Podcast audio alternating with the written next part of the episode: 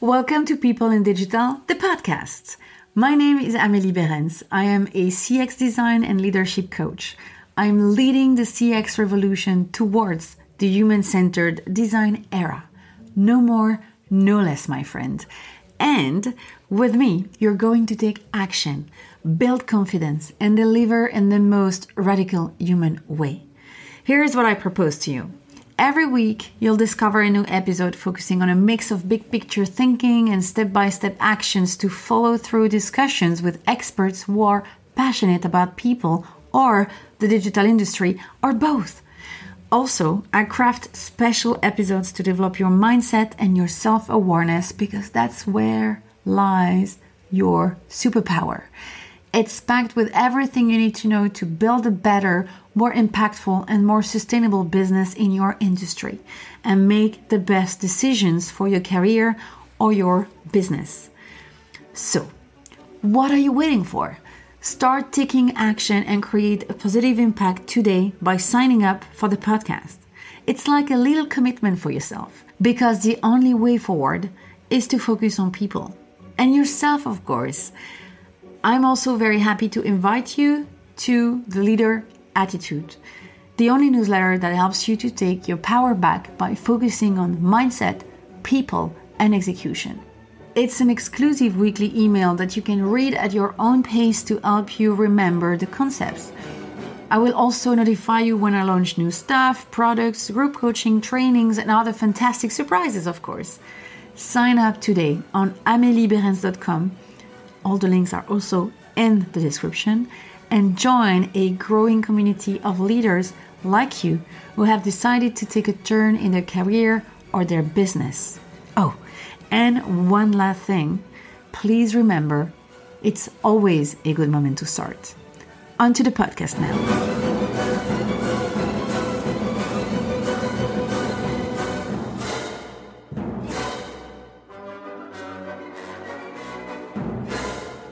Want to share something with you today that was a game changer for my working life. Again, it's uh, it's info I would have loved to have had access to while studying, or at least before I started my professional career.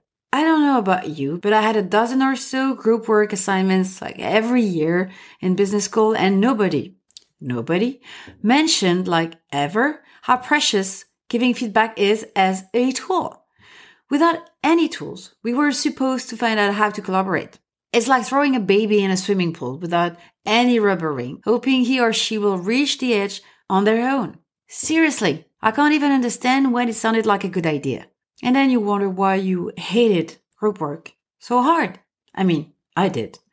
Anyway, as I had to figure it out and wish somebody had told me so I could win back, you know, some time and avoid any pain, I thought, you know, that um, Actually, I'd like to share with you my secrets about feedback and how it transformed and improved my way of collaborating. I sometimes wonder how I even functioned before I found this methodology that changed everything. Well, that's not, it's not very true. Uh, that's not exactly true, indeed. Uh, I know how I was functioning. I was building resentment towards my colleagues. I wasn't able to share information in a constructive way. I was easily discouraged and ended up doing almost everything on my own, frustrated, overwhelmed. Basically, all the symptoms of a terrible communication setup. I was just bad at collaboration. To reference a quote that now I use a lot from Ken Blanchard, none of us is as smart as all of us. But eventually, huh, I learned the power of feedback the hard way. Before I created my personal cheat sheet, I was experiencing fear, discomfort, and defensiveness. Giving feedback damaged my confidence and made me feel terrible, which is not supposed to be the case, right? Giving feedback should be a way of learning and strengthening collaboration. When I discovered NLP, Neuro Linguistic Programming, it's a psychological approach that includes analyzing strategies used by successful people and using them to reach your personal goals. So when I discovered NLP, it opened my mind and got me started. Well, I can't go any further without advising you to read the book Nonviolent Communication, written by Marshall Rosenberg. which is a game changer. Trust me, there was a before and after that book. Of course, there were a lot of trials and failures, but eventually I got good. Yes, I got good at giving feedback. So here's my cheat sheet. My seventh step to give feedback and have a positive impact no matter the feedback. And now I, I, I think I can hear you like, what? Seven? Really? It might sound a lot, but with practice, it will come naturally. Don't worry. And if you don't know already, don't expect any hacks from me. I'm here to give you clarity and simplicity, but there is no easy way. So step one, set your intention. At one point, you may feel the need to share your point of view. And that's cool. That's very cool. But just don't speak up your mind out of the blue.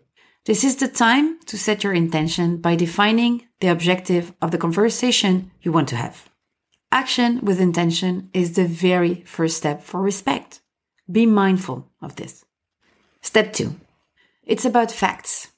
You don't want a person to take it too personally. So talk only in facts. That's the only way to reach a common ground in your feedback discussions. The only way. That person isn't in your head and you're not in theirs. Step three, bring some feelings. Mm, if you know me by now, of course I'm going to bring emotions into the discussion. We are human after all, right? It's important you talk only about yourself. Use the, you know, you start your sentence with, I feel, I saw, I understood. And never, ever, you did, you think, you believe, you whatever. These are the ultimate triggers when giving feedback to. Be humble and don't make any assumptions about the other person. Step four, list consequences. It's super important to clearly explain the consequences now and for the future when giving feedback. You'll definitely widen the person's point of view by offering new perspectives. But remember that it should be a haha moment for them rather than a threat. You are in charge there to create a safe place. Step five, acknowledgement.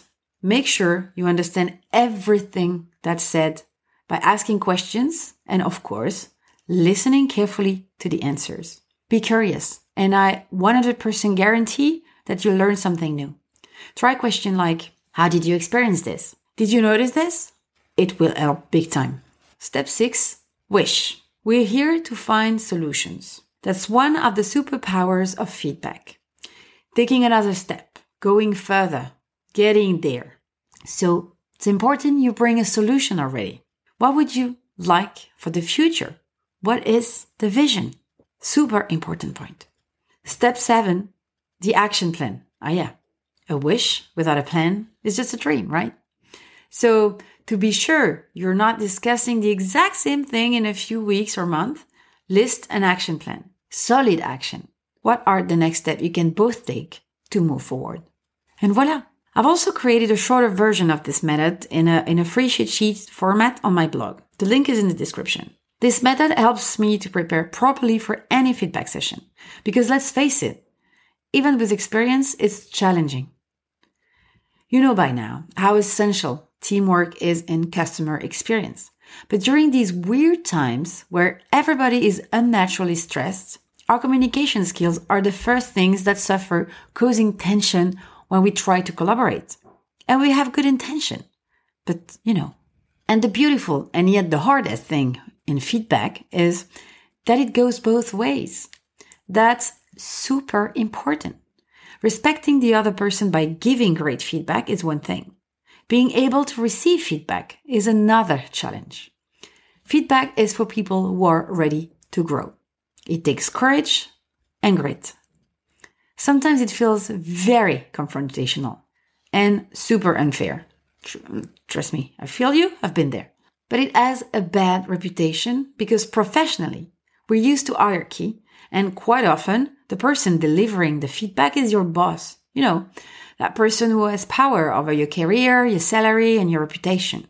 But trust me, this is the old fashioned way of giving or receiving feedback. Feedback is a much more mature process now. It's no longer an excuse to stop you from reaching your professional goals. Feedback is a precious tool to help you learn and grow.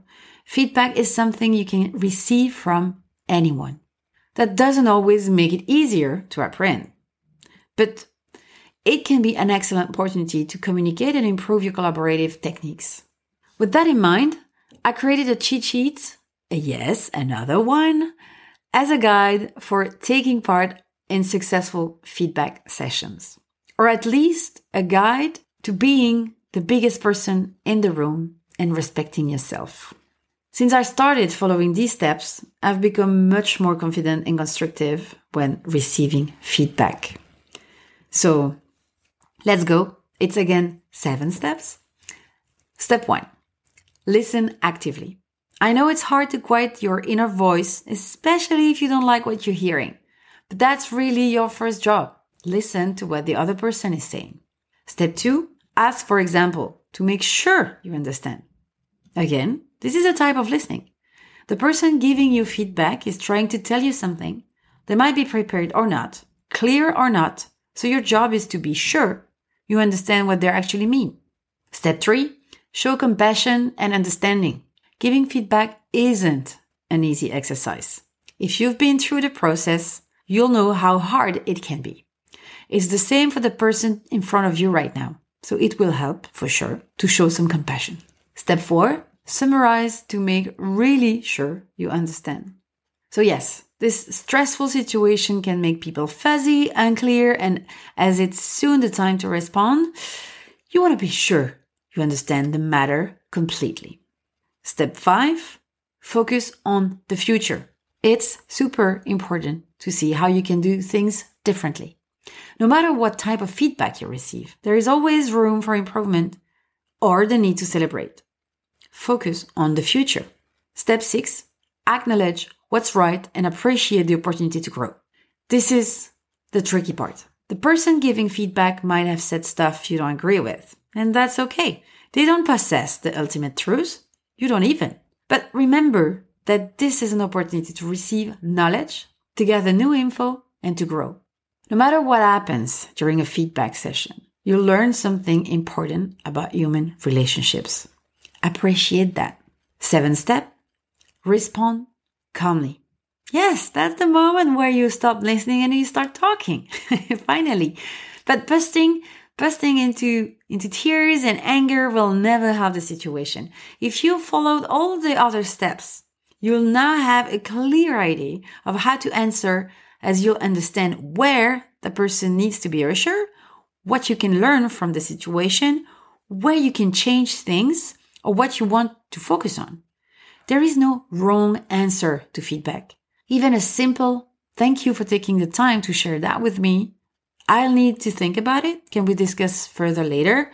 Is a good answer, so go ahead. But you probably noticed it. There is something missing. A very important point that's valid for every feedback sessions. And that's one thing I wanted to end with. So it really sticks with you. The most important thing to remember when giving or receiving feedback is the way you frame it. Feedback isn't something you improvise or conduct spontaneously. Sure, when you're pro, you can just, you know, go with it. But who's really a pro here? I've practiced giving feedback. I've practiced giving and receiving feedback for a while now and still don't consider myself as a pro, or at least I don't give up the framing. So, how do you do this? There is this time only four steps, so stay with me. One, you notify the person you want to share feedback with them. As simple as, I want to share feedback with you. I have a comment, something like this. Step two, you get their consent. And this is really key. Believe me, you definitely want to give feedback to a person who's willing to take it. That will change everything. So that's an easy question as well. Can I share my feedback with you? Can I share the comment I have on this thing? Step three, you clarify how you want to conduct the exercise, even if it's just going through the steps we just went through. Clarity is kind. And the last step, you create a dedicated time slot. You select a place. It sounds like a big deal said like that, but because it is a big deal actually. With practice, you'll see feedback becomes smoother and smarter. A friend of mine told me lately that to create a feedback culture in our team or the company, a way was just to practice, practice, practice. So she started sharing feedback more and more until the awkwardness went away. And I totally agree with her. I mean, taking action makes it real. Voilà, that's it for today. I hope these techniques will help you in your next feedback sessions. Because now it's your turn. Yes. Find the cheat sheets in the summary article I posted on my blog. You'll find the link in the description and share with me your experience. I can't wait to, uh, to hear from you.